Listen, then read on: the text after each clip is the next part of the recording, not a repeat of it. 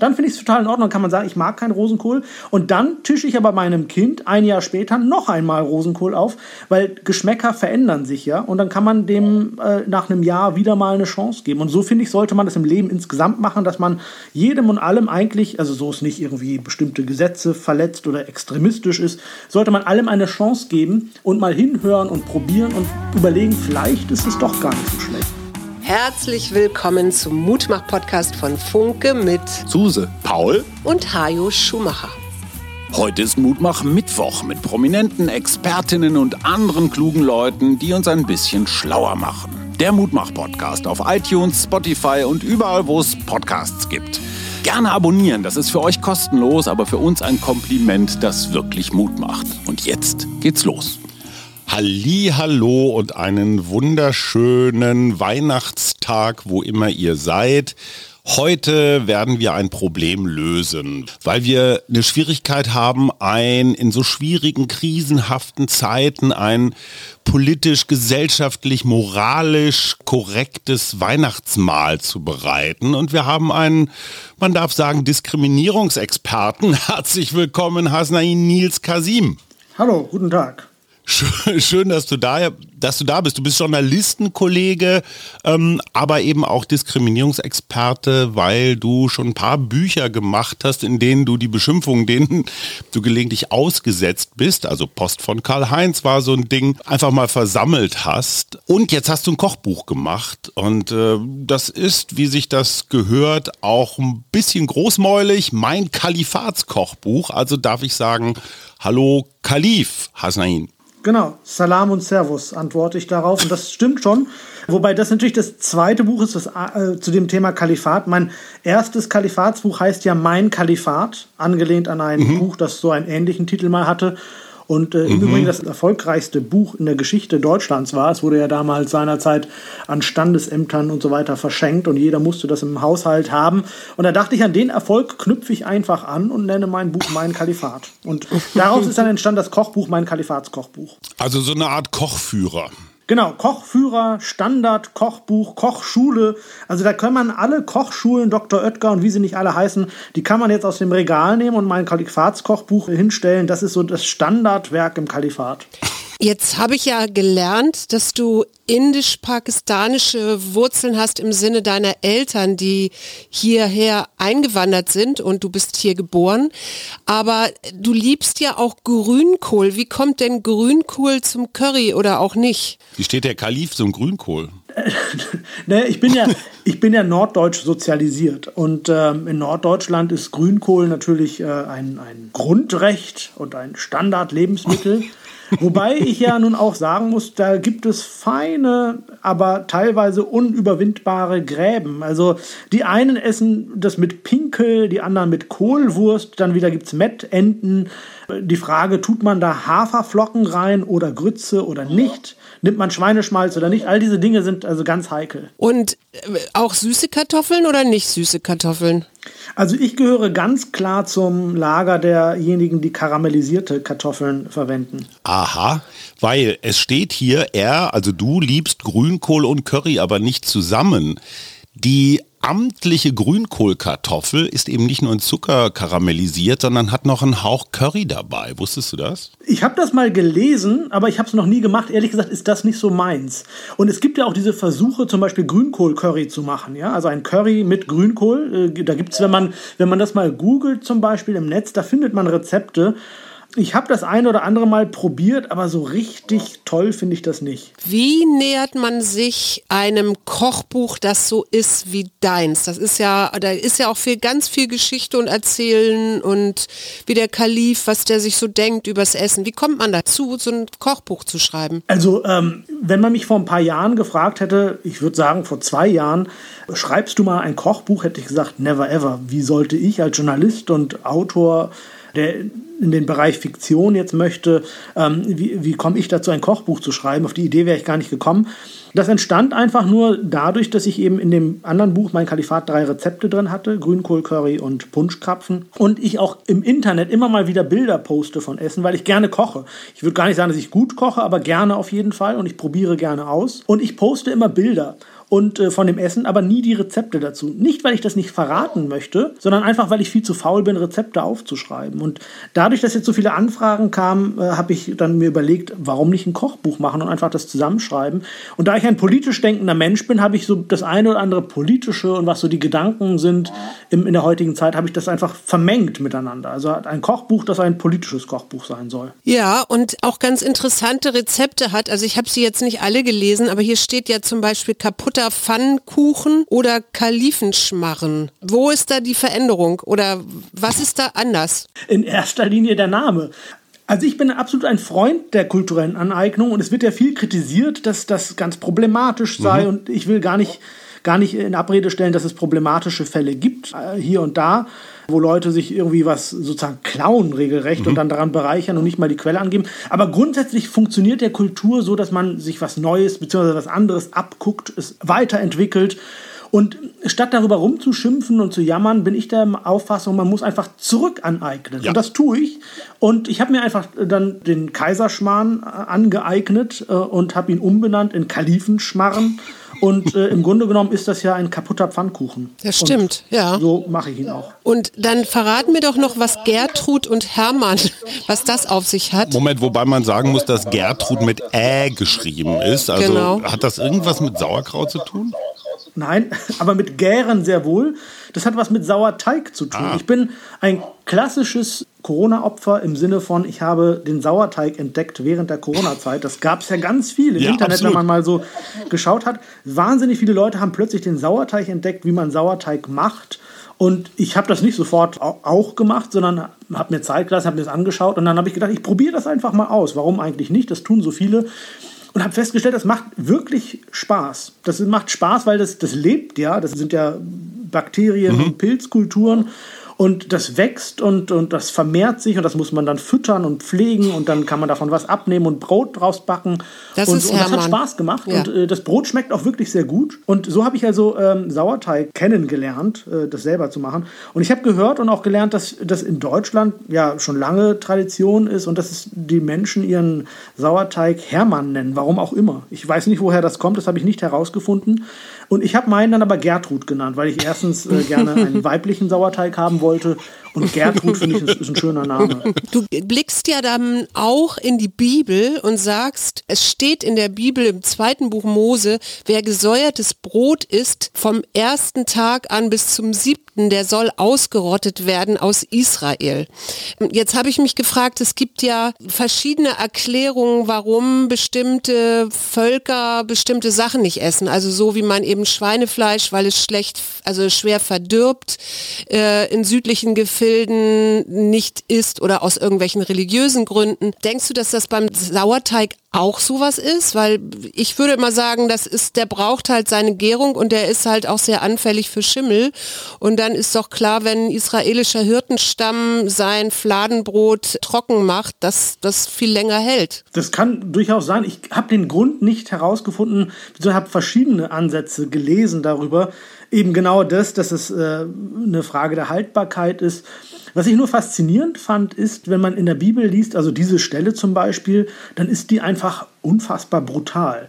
Und ich äh, bin ein, also lese gerne in der Bibel, weil ich das auch ein, ein einfach faszinierendes, großartiges Stück Literatur finde und äh, äh wundervolle Sprache, insbesondere wenn man die Lutherbibel nimmt. Ähm, das ist einfach eine tolle Sprache. Aber da sind wahnsinnig viele Stellen, die sehr brutal sind. Und diese eben auch. Ja, soll ausgerottet werden. Und dann dachte ich, meine Güte, nur weil die was Falsches essen, sollen die ausgerottet werden. Ähm, und ich habe manchmal den Eindruck, dass wir in der heutigen Zeit auch so brutal miteinander reden, ja, dass immer alles gleich das Schlimmste ist, man unterstellt den Leuten immer die übelsten Gedanken, alles ist sofort Rassismus, ist das Böseste, was man machen kann. Und wenn man was äh, sich kulturell aneignet, dann ist das auch immer gleich böse.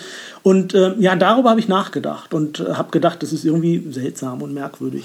Wo wir gerade in der Bibel sind, ich glaube, es ist, ja, wird im Alten Testament sein, das Schwein hat jetzt nicht so ein Top-Image. Ne? Und wenn ich mir deinen Twitter-Account angucke, dann werde ich mit Matt geradezu beworfen.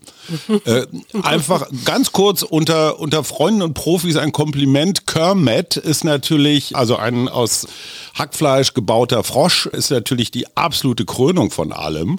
Aber wie stehst du auch kulturell religiös zum Schwein? Also ich selber bin ja konfessionslos, habe muslimische Wurzeln, schiitische um genau zu sein. Das kann man ich bin aber, und dadurch, dass meine, dass meine Eltern konvertiert sind zum protestantischen Christentum, also evangelisch-lutherisch, bin ich eben protestantisch erzogen worden, bin konfirmiert, also getauft und konfirmiert und war immer der Dunkle von den Heiligen Drei Königen und bin dann aber ähm, äh, als ich 18 wurde, aus der Kirche ausgetreten, weil ich gesagt habe, ich fühle mich eigentlich in so einer Religion äh, nicht wohl. Ich bin durchaus gläubig, äh, aber bin so ein Rosinenpicker. Ich picke mir aus allen Religionen das, was mir gefällt und was ich gut finde und richtig finde, muss mich aber nicht irgendeiner Religion verschreiben. Und deswegen bin ich äh, konfessionslos und ich selber esse Schweinefleisch, ja. Ähm, habe meinen Fleischkonsum stark reduziert in den vergangenen Jahren, aber habe grundsätzlich mit Schweinefleisch kein Problem und bin ein Fan von Zwiebelmett, das gebe ich zu. Da stehen wir uns sehr, sehr nahe. Auch Gewürzgurken? Ja, also ich mag Gewürzgurken, aber nicht bei Zwiebelmett. Und ich finde bei Zwiebelmettbrötchen, also es muss ja auf dem Brötchen sein, mhm. Semmeln, wie man hier im Süden sagt, gehören Zwiebeln drauf. Und ich bin aber auch ein Gegner von Petersilie drauf zu machen. Absolut. Diese Religion teilen wir. Du hast gerade gesagt, du bist oder vielmehr deine Eltern sind zum Protestantischen konvertiert. Ich weiß nicht, ob das wirklich eine gute Entscheidung ist, wenn man ein lebensfrohes, pralles Kochbuch schreiben will. Der Protestant, das haben wir durch 16 Jahre Merkel vorgelebt bekommen. Ne? Da gab es Kartoffelsuppe als Höhepunkt des Jahres. Sind da so Kräfte, die in dir kämpfen? So das protestantische, ach, ein Stück Trockenbrot kann man ja auch schon mal dankbar für sein. Die katholische Seite wiederum, die, die, die, die fällt ja gerne. Bist du da limitiert durch Oldenburger Protestantismus? Ich komme aus der Gegend, ich weiß, wovon ich rede. Ja, das ist interessant, dass du das sagst, weil ich im Wesen her eigentlich sehr protestantisch tatsächlich bin. Ja, ist hart, ne? Das ist so. Das ist einfach wahrscheinlich durch die Sozialisierung. Norddeutsch ist das. Ja, durch das Norddeutsche. Also ich bin da schon sehr norddeutsch sozialisiert und auch vom Wesen her das Protestantische liegt mir schon. Das Karge und nicht zu prunkvoll. Außer beim Kochen und beim Essen. Also da bin ich dann sehr katholisch wahrscheinlich. Also da mag ich das dann gerne üppig. Also insofern, du hast völlig recht, das ist ein Widerspruch und da kämpfen tatsächlich zwei Seelen in meinem Körper. Ich habe noch eine Spezialfrage und zwar widmest du auch dem Rosenkohl ein ähm, Kapitel. Das finde ich sehr angenehm an deinem Buch, übrigens alle sehr kurz sind. Ne? Also da ist sehr viel drin. Du verlierst dich jetzt nirgendwo in, in irgendwelchen Abwägen, sondern bam, bam, bam, kommt eins nach dem anderen. Und wie stehst du zum Rosenkohl? Weil es gibt zwei Sorten Menschen. Die einen mögen ihn und die anderen lehnen ihn ab. Ja, ich gehöre zu der ersten Gruppe. Ich liebe Rosenkohl mhm. in allen Varianten. Mag ihn sehr gerne und äh, finde eigentlich, dass das Pflicht sein sollte. Jeder sollte das essen und äh, probieren. Aber das ist etwas, und das ist wieder der ernste äh, Hintergrund, weil ich habe ja in allen meinen Sachen, äh, du sagst ja, da ist sehr viel in dem Buch drin, klar, weil es ein Standardkochbuch ist, da soll ja. alles drin sein. Also es soll sozusagen umfassend das äh, Essen erklären.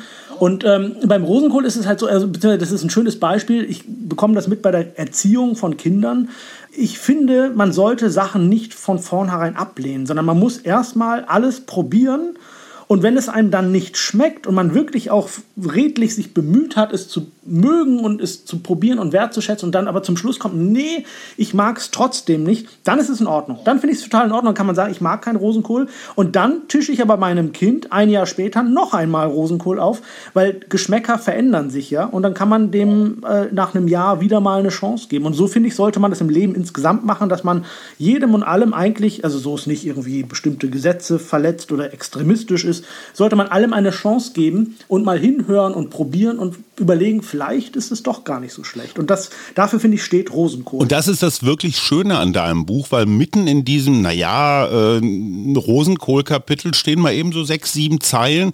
Die berühmte kalifatische Rosenkohlregel erstmal keine fremde Meinung rundheraus ablehnen, sondern einfach erstmal zuhören. Das ist also auch so ein Hinweis für ja, wie du dir eine diverse, multikulturelle, wie auch immer vielfältige Gesellschaft vorstellst. Und das finde ich ist die Kunst an deinem Buch, dass du das Leichte und das, ja, vielleicht auch ein bisschen Zeigefingerige oder aber zumindest so Wegweisende zusammenbringst. Suse wedelt rum, irgendwas scheint äh, sie zu beschäftigen. Ich lese hier so, dass die Rezepte und stolpere noch über die wundersame Zwiebelheilung. Das, äh, das muss ich unbedingt wissen. Also diese wundersame Zwiebelheilung ist etwas wirklich Faszinierendes und so sehr das ja auch alles vielleicht äh, mit Humor zu nehmen ist, was ich schreibe, ist das sehr ernst gemeint. Ich bin jemand, der null esoterisch ist, ja, und ich glaube erstmal nicht, sondern muss es probieren und bin sehr, ja, jemand, der auf Wissenschaft hört und auf Fakten äh, schaut. Und, aber mir hat mir jemand gesagt, dass ich erkältet war und Husten hatte, ich möge doch einfach mal eine Zwiebel nehmen, eine halbe Zwiebel, es war eine sehr große, deswegen reichte die Hälfte, das klein hacken, in so eine Schale tun und einfach neben das Bett auf die, mhm. auf die Nachtkommode stellen und das über Nacht da stehen lassen. Und auf wundersame Weise waren die Halsschmerzen und das Halskratzen am nächsten Morgen weg. Allerdings muss man auch sagen, das ganze Schlafzimmer stank nach Zwiebeln. Ist also etwas, was ich sehr gut fand und das habe ich jetzt ein paar Mal probiert. Bei mir funktioniert das tatsächlich. Und bei immer. anderen Leuten nicht? Das weiß ich nicht. Also ich habe es jetzt den, den ich es geraten habe und bei meiner Frau zum Beispiel äh, funktioniert das überall. Also es funktioniert sagenhaft. Super, da habe da hab ich jetzt auch ein neues Rezept, danke. Ja, ich kenne das nur, wenn Kinder Ohrenschmerzen haben, ja, so Mittelohrentzündung. Genau. Ne? Dann gibt es auch so Zwiebelsaftsäckchen, die man aufs Ohr drückt. Ja, kannst auch eine ganze Zwiebel nehmen. Da riechst du aber am nächsten Tag genauso. Naja, aber äh, ein Tod stirbt man immer. Hm. Wir wollten mit dir nochmal so ein ordentliches, moralisch integres Weihnachtsmahl zusammenstellen. Ich war neulich mit äh, Cem Özdemir beim Maischberger und da ging es um die Frage Weihnachtsgans, wie wahnsinnig die teuer die ist und wie viele Leute sich das alles nicht leisten können. Und Cem Özdemir sagte so ganz gelassen, ach, ich brauche kein Fleisch, ein bisschen Pasta und ein Glas Rotwein reicht mir. Also der scheint auch irgendwie so ein Krypto-Protestant zu sein. Thema Weihnachtsgans mhm. ist natürlich schwierig. Da werden Tiere auf diesen Tag hin oder auf diese paar Wochen hin so zielgerichtet gemästet und, und, und. Das, ich weiß, ich fühlt sich nicht so gut an. Was empfiehlt der Kalif auch mit seinem ganzen globalen Foodwissen zu Weihnachten? Was ist wirklich ein gute Gewissen Weihnachtsmenü? Also ich habe da ganz viele Gerichte, die in Frage kommen. Ich bin gar nicht so ein Fan von so ganz kargem Essen. Es gibt ja so in Norddeutschland, kenne ich viele Familien, Freunde, bei denen gibt es einfach nur Würstchen und Kartoffelsalat. Wie bei uns zu Hause. Ja, das ist so nicht meins, ehrlich gesagt. Mhm. Apropos Kartoffelsalat, da muss ich sofort fragen, mit oder ohne Mayonnaise? Also norddeutscher oder süddeutscher Kartoffelsalat? Weil ich sowohl in Norddeutschland als auch in Süddeutschland gewohnt habe, lautet die Olaf Scholzige Antwort beides. Okay, das ist ja dann noch. Je nach Jahreszeit, Kontext, Leuten, Getränkebegleitung. Also Kartoffelsalat kann ich eigentlich in jeder Art und Weise verputzen. Das verstehe ich. Dann das ist ja der Versuch, noch eben zu versöhnen und Brücken zu schlagen, weil ich bin ein großer Fan des süddeutschen Kartoffelsalats, obwohl ich Norddeutschland als Heimat bezeichne. Aber also Kartoffelsalat mit Mayonnaise geht gar nicht. Und ansonsten, ja, ich weiß es nicht. Also ich habe diese ganze moralische Debatte zum Thema Fleisch, die kann ich nachvollziehen. Die kann ich auch nachvollziehen, im Grunde genommen schon seitdem ich ein Kind bin. Also diese Vorstellung, dass da ein Lebewesen sterben muss, damit ich was essen kann, die ist ja da. Also diese Frage, diese moralische Frage ist da. Man kann die jetzt wegwischen und sagen, denke ich nicht drüber nach oder kann sagen, interessiert mich nicht oder kann das beantworten für sich äh, und sagen, naja, wir Menschen sind eh die wichtigsten Lebewesen und wir stehen über allem in der Nahrungskette und wir dürfen das. Man kann aber auch sagen, ich habe ein Problem damit und höre damit auf. Äh, ich kann das alles nachvollziehen. Ich bin da auch, äh, es ist ein Stück weit Unehrlichkeit bei mir, die ich feststelle und damit muss ich leben, weil ich finde das problematisch ich bin aber auch kein Fan von, dann musst du das Tier selber mal getötet haben, damit du es weißt. Ich meine, ich muss auch kein Auto selber zusammenschrauben, damit ich es fahren kann. Wobei da ist die moralische Frage ja mittlerweile auch so ein bisschen da, was CO2 angeht. Aber beim Tier ist es so ganz direkt, ja. Ich müß, müsste es selber töten. Finde ich, muss ich aber nicht. Und ich habe jetzt einfach für mich entschieden, ich esse so wenig wie möglich Fleisch achte darauf, woher das Fleisch kommt. Sind diese Tiere irgendwie in so einer, so einer Fabrik sozusagen gezüchtet worden und in, in so einer ganz eng und irgendwie geschlossenen Räumen oder sind das äh, glückliche Tiere? Aber auf der anderen Seite, auch da lügt man sich in die Tasche, weil das Tier muss am Ende dann sterben für dich, damit du essen kannst. Aber da sage ich mir ja, so ist das Leben, so ist der Tod, so ist die Natur. Und ab und zu esse ich dann Fleisch. Also wer eine Gans essen möchte, soll das tun. Es ist in der Tat sehr teuer. Warum nicht? Wenn, wenn man sich leisten kann, wenn man es einmal im Jahr macht, ist das in Ordnung. Bei uns gibt es keine Gans, weil es einfach ähm, doch auch eine ganz schöne Sauerei ist, das zu machen, äh, den Backofen danach sauber zu machen. Also ich habe da keine Lust drauf. Bei uns gibt es Grünkohl. Das ist äh, ein Essen, was man immer machen kann. Wir sprachen ja schon über Grünkohl und da gibt es also Grünkohl, den ich übrigens importieren muss aus Norddeutschland, weil es in Wien, wo ich lebe, keinen Grünkohl gibt. Das ist übrigens skandalös. Allerdings. Aber jetzt ist Grünkohl Heiligabend bei euch. Und was ist dann an den anderen beiden Feiertagen? Oder, oder ist, seid, geht ihr dann Auch wieder Grünkohl. zurück zu Spaghetti, Tomatensauce oder weiß ich nicht? Also meistens koche ich ja eh viel zu viel, Mhm. sodass man dann auch noch am nächsten Tag Grünkohl essen kann. Und Grünkohl schmeckt ja, wie übrigens auch Curry, das haben Na, diese beiden wieder aufgewärmt. schmeckt aufgewärmt Mhm. noch mal besser. Also das ist wie gesagt beim Curry auch so. Aber ja, das äh, machen wir und ansonsten irgendwas, was, wozu man gerade Lust hat. Also man kann auch mal eine Pizza machen. Äh, ja auch Weihnachtspizza. mal, genau, besonders liebevoll gestalten und irgendwelche Sachen drauf machen, die dann sich einzelne Leute wünschen. Mhm. Das ist äh, eine schöne Möglichkeit. Es gab auch schon mal äh, so einen Rinderbraten in Rotweinsoße, das mag ich auch sehr gerne. Wieder Fleisch. Bist du eher so der Niedrigtemperaturtyp? Also ist der Rinderbraten bei dir so neun Stunden im Ofen oder bist du so der alt, so norddeutsch knackig, zwei Stunden, 200 Grad fertig? Nee, da bin ich auch eher der pompöse, das muss dann. Ich zelebriere das schon. Also für mich ist Kochen auch dann etwas, was Spaß macht. Deswegen bin ich auch kein jeden Tag Kocher. Also ich koche nicht jeden Tag. Wir wechseln uns hier in der Familie ab, aber ich koche dann, wenn ich koche, dann entspanne ich dabei und mache das in der Küche dann mit relativ viel Zeit und dann ist der auch schon mal sehr lange im Ofen, den ganzen Tag über, bei sehr niedriger Temperatur und ist dann eben auch ganz, ganz fein und zart. Und äh, das macht dann auch Spaß. Im Übrigen bin ich dann auch, ich bin auch keiner, der, der gerne gemeinsam kocht. Es gibt ja Leute, die sagen, lass uns doch gemeinsam Ja, kochen. Und dann ist man in der. Küche und so. Das mag ich überhaupt nicht. Ich brauche meine Ruhe in Mhm. der Küche. Alle müssen weg. Die Tür muss zu sein und ich brauche meine Ruhe. Und vor allen Dingen muss mir niemand reinreden, was Oh ich ja. machen soll. So, so, und dann, und dann kann ich wirklich entspannen, wenn ich dann alleine bin. Ich mache mir dann gerne Musik an. Mhm. Ja. äh, Also gerade Was zu hörst du am Weihnachten. liebsten zum Kochen? So Das Weihnachtsoratorium. Okay. Genau, Weihnachtsmusik, äh, das ist also ein Weihnachtsoratorium oder so, das läuft dann so im Hintergrund und dann kocht man dabei, das ist herrlich. Jauchzet, frohlocket. Genau. Wie nähert man sich so einem Kochbuch? Also hast du dich dann hingestellt, hast du das Rezept nachgekocht, hast du denn gedacht, das muss da jetzt rein und das nicht? Oder wie, wie, wie, wie geht man da vor? Ich bin ja in Wahrheit kein Kochexperte, also insofern äh, weiß ich nicht, wie man das als Experte tatsächlich tut. Ich habe das einfach so gemacht, dass ich mir überlegt habe, erstens, was koche ich gerne und was mag ich? Und wie bekomme ich ein Kochbuch hin, das so- sozusagen die, die kalifatische Küche abbildet, sprich norddeutsche Küche, österreichische Küche und südasiatische Küche. Das sind ja die drei Küchen, die mich in meinem Leben jetzt begleiten. Und die mussten also alle rein. Ähm, und da habe ich mir dann Gerichte und äh, Speisen aus diesen drei Küchen ausgesucht, die ich gerne mag und die ich öfter mache. Und die habe ich dann dort ins Kochbuch aufgenommen. Wir haben im Vorfeld ein bisschen rumgeblödelt und ich habe gesagt, irgendwie muss man auch so ein bewusstes Mahl vielleicht über die Feiertage auf den Tisch bringen. Du hattest ein ukrainisch-iranisches Gericht angekündigt. War das Scherz oder hast du wirklich eins im Angebot? Nein, das war tatsächlich ein Scherz. Ich habe ich hab da keins, aber ich dachte mir jetzt gerade, weil Ukraine und äh, Iran äh, politisch ja doch sehr im Fokus sind und äh, sehr viel in den Nachrichten sind, dass man vielleicht ein Gericht kreiert. Ich habe überlegt, was man machen kann, habe aber ehrlich gesagt noch keine Idee. Oder, aber das ist ja vielleicht auch das Schöne, dass man, dass man sich einfach als äh, jemand, der gerne kocht, dass man sich jetzt mal überlegt, äh, was kann ich in den nächsten Tagen machen. Und dann schaut man sich irgendwelche ukrainischen Gerichte mal im Netz an und irgendwelche iranischen und versucht dann mal zu kombinieren. Das wäre doch eine schöne Möglichkeit und eine schöne neue Kultur. Ich meine, wär, da eignet der eine vom anderen was kulturell sich an oder beziehungsweise als Außenstehender eignet man sich beide kulturellen Küchen, äh,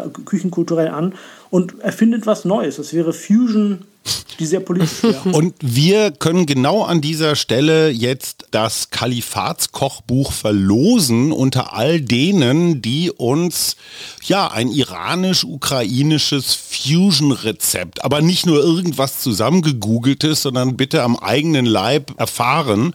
Wenn uns das jemand schickt, gibt es ein Kalifatskochbuch aus der Feder ja, des Kalifen persönlich, Hasnaim Kasim.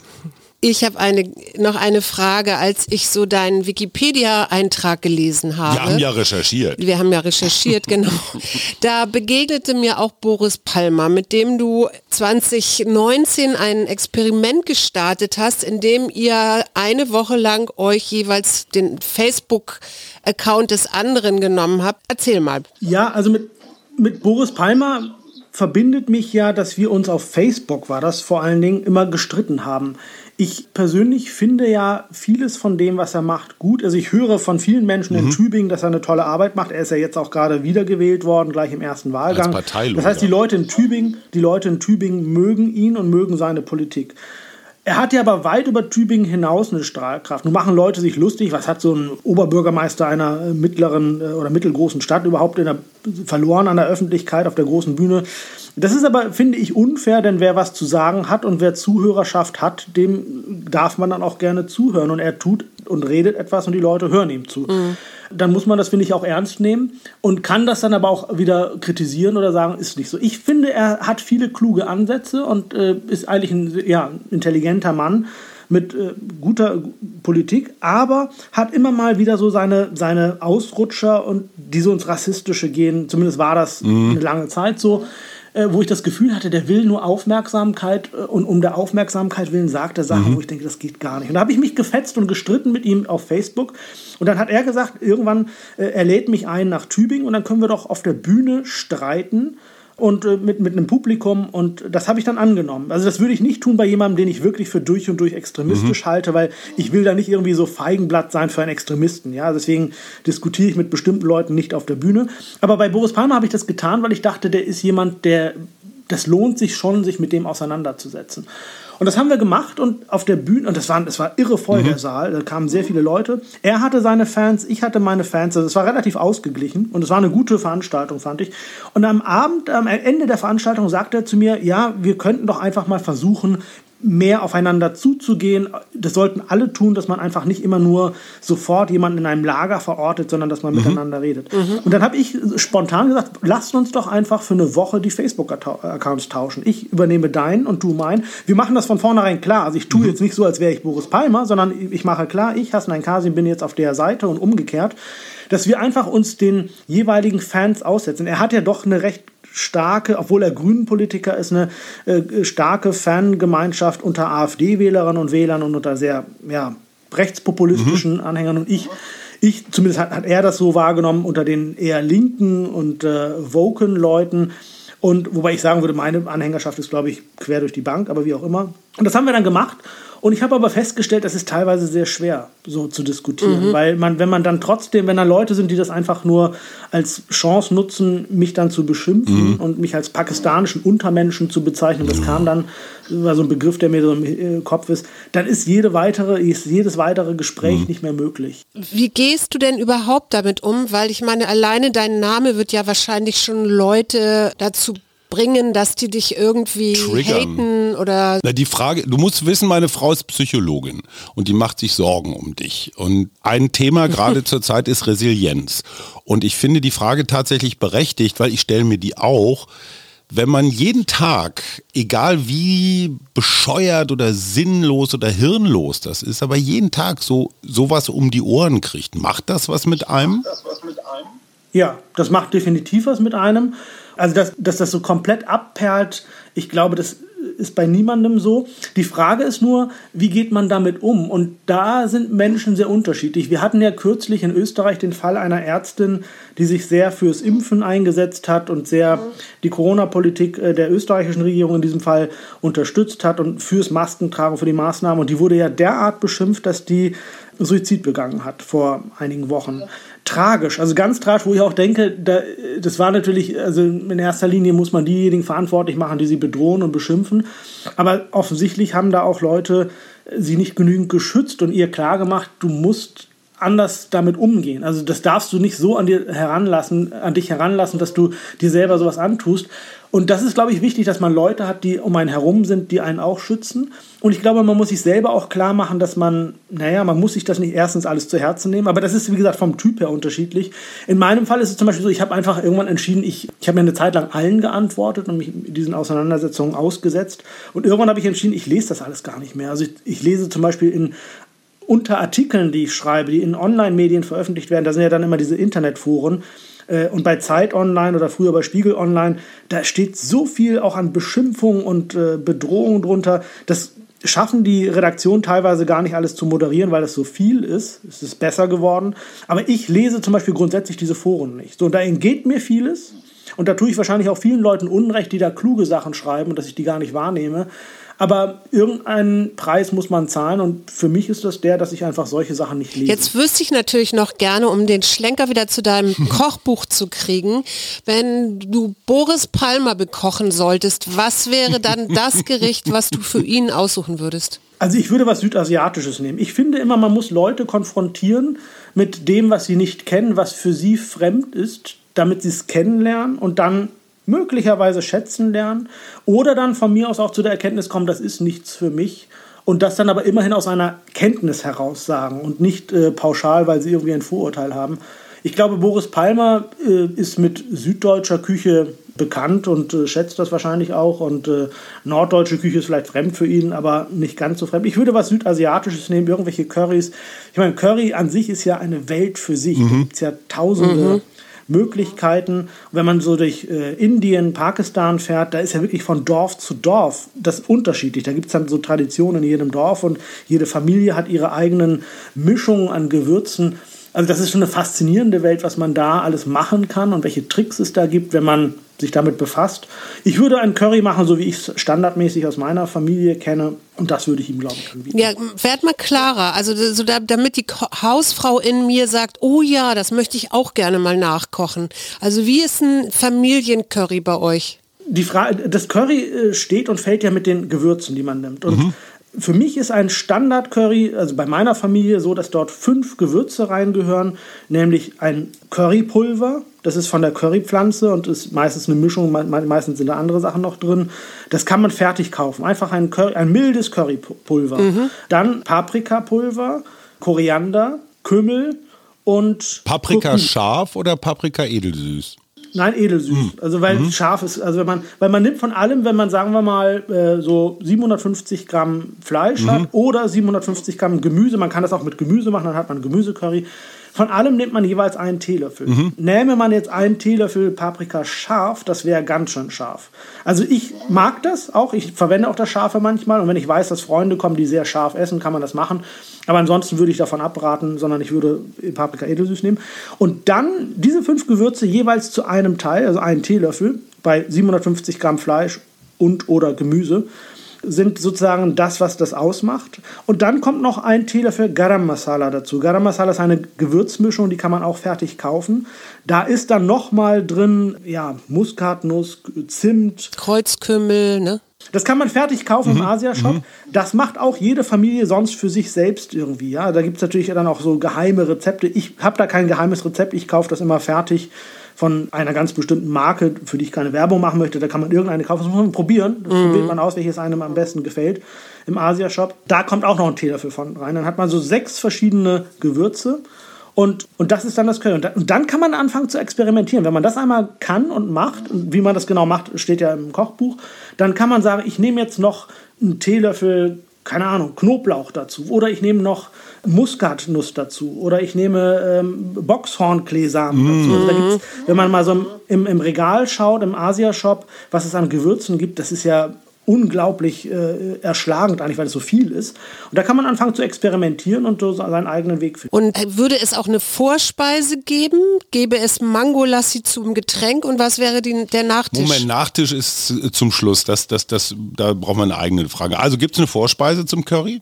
Ja, äh, es gäbe die Holland-Vielenfleter Linsensuppe. Ja. Das ist, äh Seite 66 oder 68 im Buch. Habe ich sofort gelesen. Ich, bist du auch Linsensuppen-Freak? Ja, total. Ich auch. Also das mag ich sehr gerne. Schuss Wobei Essig, diese ne? Linsensuppe diese Linsensuppe ist halt in Wahrheit eine, eine südindische, mhm. eine südindische Suppe.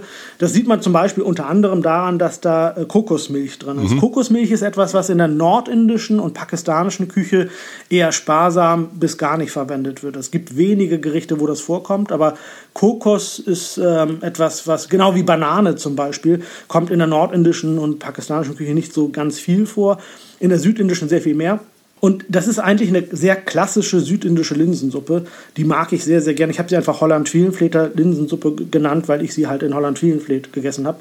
Und die würde ich als Vorspeise machen. Die ist allerdings sehr schwer. Also die kann man auch, wenn man sie in einer größeren Menge macht, als Hauptgericht verwenden. Aber davon würde ich äh, eher wenig dann äh, portionieren und das wäre eine gute Vorspeise. Als anständiger, halbgebildeter Journalist meine ich mich erinnern zu können. Das ist, ich glaube, es war in Istanbul, gab es eine Süßspeise, die hieß der Kalif oder der Imam oder der Sultan. Also irgendwer fällt auf jeden Fall in Ohnmacht, glaube ich. Ähm, Gibt es das dann bei dir als Nachtisch? Also der Kalif fällt in Ohnmacht wäre doch eigentlich thematisch ein ziemlich guter Abbinder, oder? Das wäre, also so würde ich mein Gericht nennen, aber ich meine, dass diese Speise der, der Sultan fällt um. Ich glaube, das war, war das nicht was mit Fleisch und Joghurt? Ich bin mir da nicht mehr ganz sicher. Ich versuche es zu googeln. Das müsste ich nochmal googeln. Das ist, äh, das ist, das ist, meine ich, etwas mit, mit, äh, mit Fleisch und Joghurt, ein ganz tolles Gericht. Ich sage ja halb gebildet.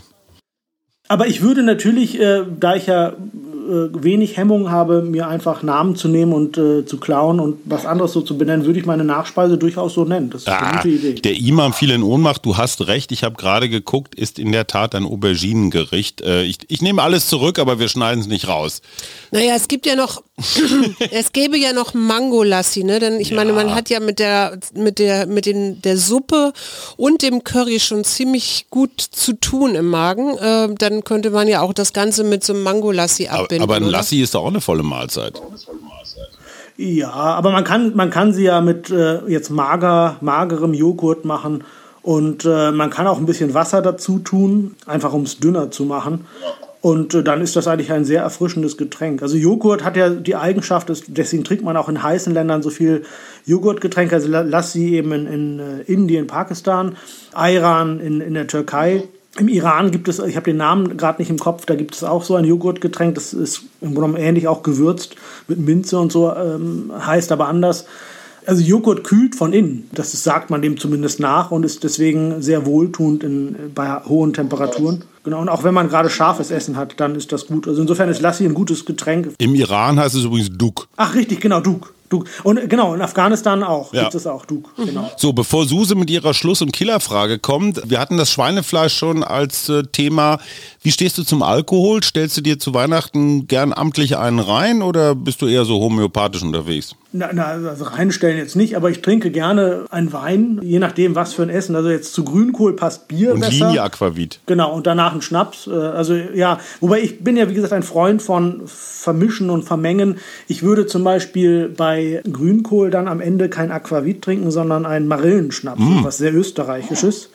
Das finde ich passt hervorragend dazu, ein Marillenschnaps. Sonst, wenn man eben begleitend Alkohol trinken möchte, ein Bier. Und wenn man aber jetzt einen Rinderbraten hat oder auch ein leichtes Gemüsegericht, würde ich einen Weißwein dazu trinken, auch einen mhm. österreichischen. Aber das nur deswegen, weil ich in Österreich lebe und das jetzt halt schätzen gelernt habe, österreichische Weine. Ich habe früher mal im Schwabenländle gelebt, da habe ich dann württembergische Weine getrunken und das probiere mal das gerne aus und mag immer gerne das, wo ich dann auch lebe. Ich habe zum Schluss noch eine Frage an dich. Was macht dir Mut? Mir macht Mut, dass wir immer mehr Leute mir zumindest begegnen, die gerne und gut streiten. Ich bin ja ein Freund von gutem Streit. Ich glaube, dass wir Problemlösungen nur finden, indem wir streiten und mhm. nicht indem wir dem Streit aus dem Weg gehen. Mhm. Und wir haben ja äh, im Moment eine Welt, in der es wahnsinnig viele Gründe gibt zu streiten. Wir stellen viele Dinge in Frage, die jahrelang und jahrzehntelang selbstverständlich waren und dass wir streiten. Ich glaube, das ist wichtig und dass wir das aber möglichst klug tun. Es tun nicht alle so, aber viele ja dann doch. Und das macht mir Mut, dass mir sehr viele kluge Menschen begegnen, auch viele junge Menschen, aber auch alte Menschen, das ist gar nicht so am Alter festzumachen, die für eine Sache streiten, zum Beispiel für das Thema Klimabewusstsein, für das Thema auch, auch was wir essen und wie wir essen. Ja, das ist, äh, sind ja so Fragen, die durchaus über das äh, schmeckt mir das oder schmeckt mir das nicht hinausgehen, sondern es hat halt eben auch was zu tun mit, mit moralischen Fragen, mit wie konsumieren wir vernünftig, ist es gerecht auch äh, und mit Konsum gestalten wir ja auch die Welt. Und da wird teilweise sehr klug gestritten, wie gesagt, teilweise auch nicht so sehr. Aber ich, mir macht Mut, dass, dass wir über viele Themen mittlerweile reden können, über die wir vor ein paar Jahren noch gar nicht geredet haben. Ja, ich möchte da auch so ein Tabuthema noch mal ganz kurz ansprechen, weil in dem Promobild zu deinem Buch, mein Kalifatskochbuch, stehst du in einer Küche, hältst dieses Buch so vor, vor dir hin und mit der anderen Hand rührst du in einem Topf. Bis dahin ist die Geschichte noch überzeugend. Dann allerdings guckt man so drumrum und da ist ein blinkendes Ceran-Kochfeld, da ist eine Arbeitsplatte, ach, von der will man nicht essen, auf der will man wohnen, eine Spüle, in der nichts steht. Du kannst mir nicht erzählen, dass das dein normales Kochensemble ist. Kochstudio. Ja, also ins Doch Kochstudio. selbstverständlich. Doch selbstverständlich. Okay, der, alles der Profi kocht, selbstverständlich. Der, der Profi kocht und hinterlässt keine Spuren. Und das ist natürlich bei mir so. Sagenhaft. Absolut. Lieber Asnain Kasim, wir hatten ganz viel Spaß. Ganz herzlichen Dank für diese Weihnachtsfolge. Wir senden die allerbesten Adventsgrüße nach Wien und äh, hoffen, dass wir mal irgendwann, egal ob in Wien oder in Berlin, gemeinsam deine oder unsere Küche aber dann mal amtlich verwüsten. Als Amateur würde ich unsere beiden Söhne mitnehmen, die sind da Profis. Ja, auf jeden. Fall. Vielen, vielen Herzlich Dank willkommen. und ein schönes Weihnachtsfest für dich und deine Lieben. Dankeschön. Ebenfalls fröhliche Weihnachten. Alles Gute. Danke. Das war der Mutmach-Podcast von Funke. Jeden Montag, Mittwoch, Freitag ganz frisch. Unterstützt uns bei steady.fm, folgt uns auf Instagram oder hinterlasst gerne eine nette Bewertung. Wir hören uns.